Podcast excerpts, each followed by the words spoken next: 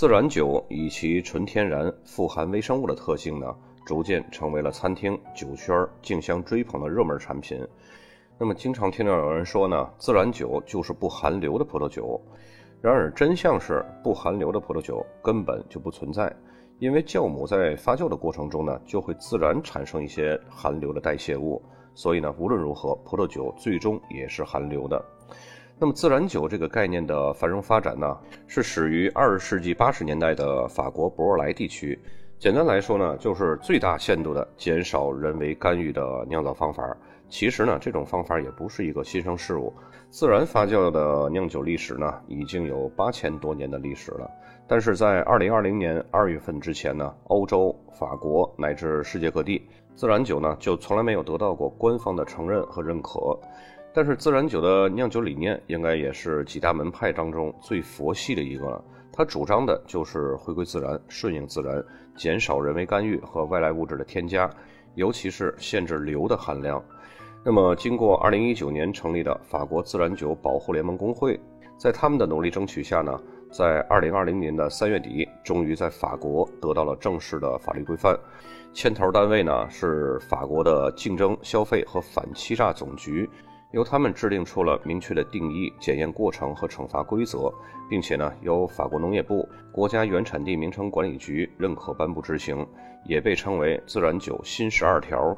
那么，这也就是目前为止呢得到官方认可的关于自然酒的规定，也是唯一的一个官方认可啊。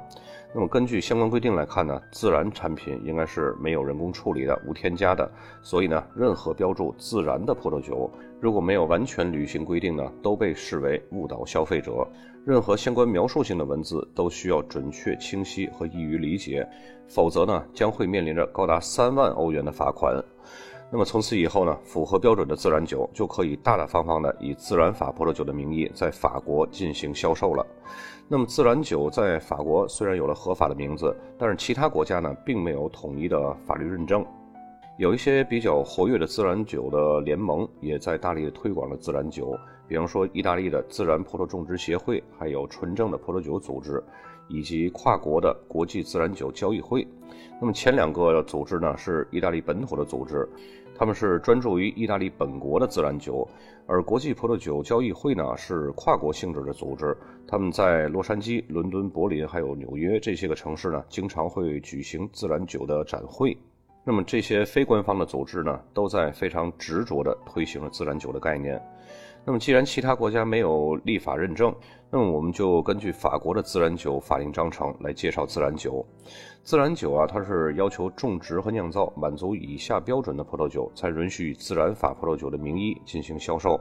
那么这个标准呢，试行三年。因为在二零二零年才开始实施的，属于试行，后期呢肯定还会有更完善的补充法则规定。具体执行标准呢有十二条。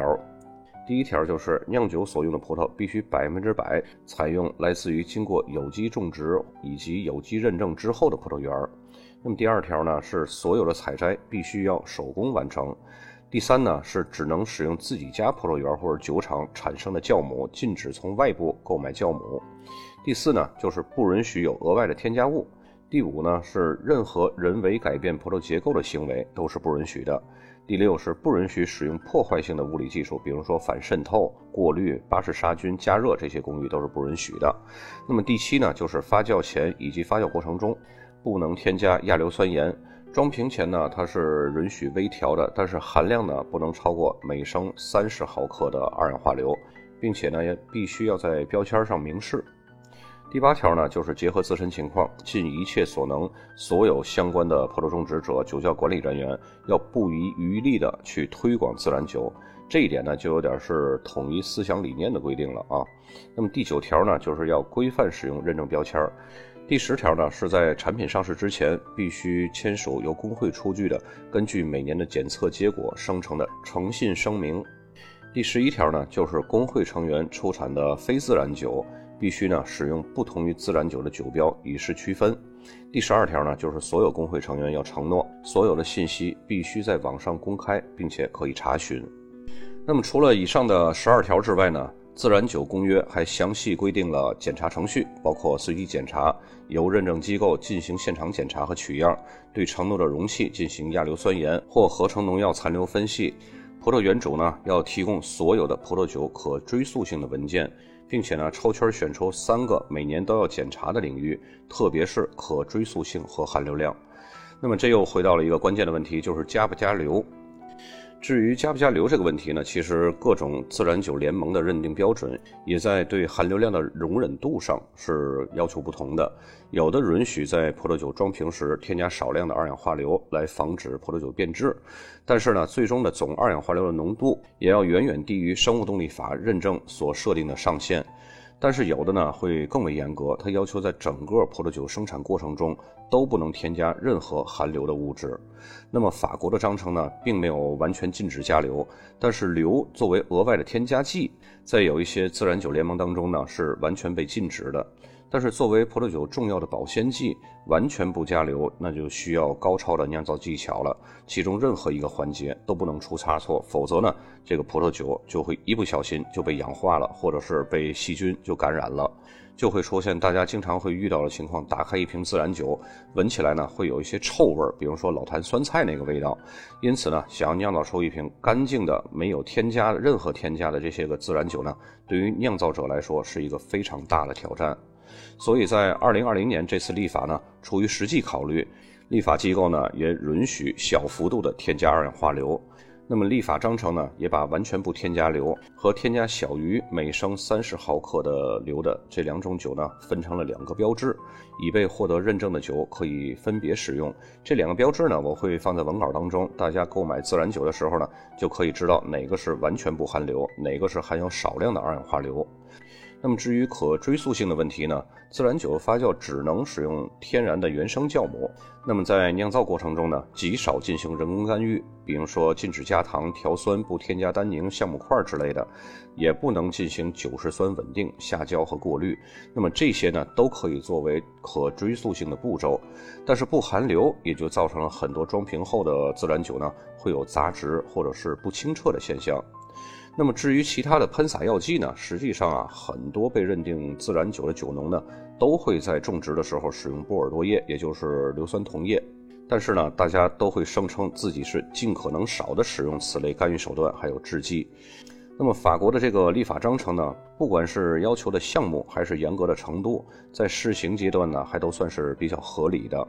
可以说啊，也为以往大家所酿造和品尝的自然酒给出了明确而又严格的定义。并且呢，使用了更少的价值判断，不容易引起争议的新名字——自然法葡萄酒。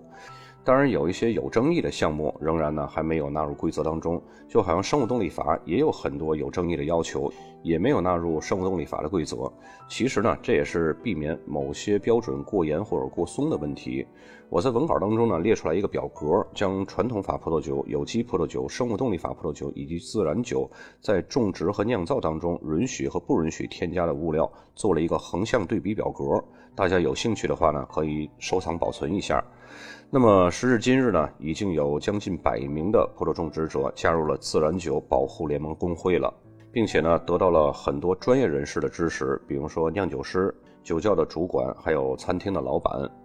那么到此为止呢，所有四期节目都是讲述的非传统法的栽培种植，从可持续性栽培、有机栽培、生物动力栽培，到今天的自然酒。所有这些新的概念，大家记住，它仅仅是一种概念，并不是评判一款酒品质好坏的一个根本条件。所以大家在购买的时候呢，可以有的放矢的去甄别。本期节目就到这儿，咱们下期再见。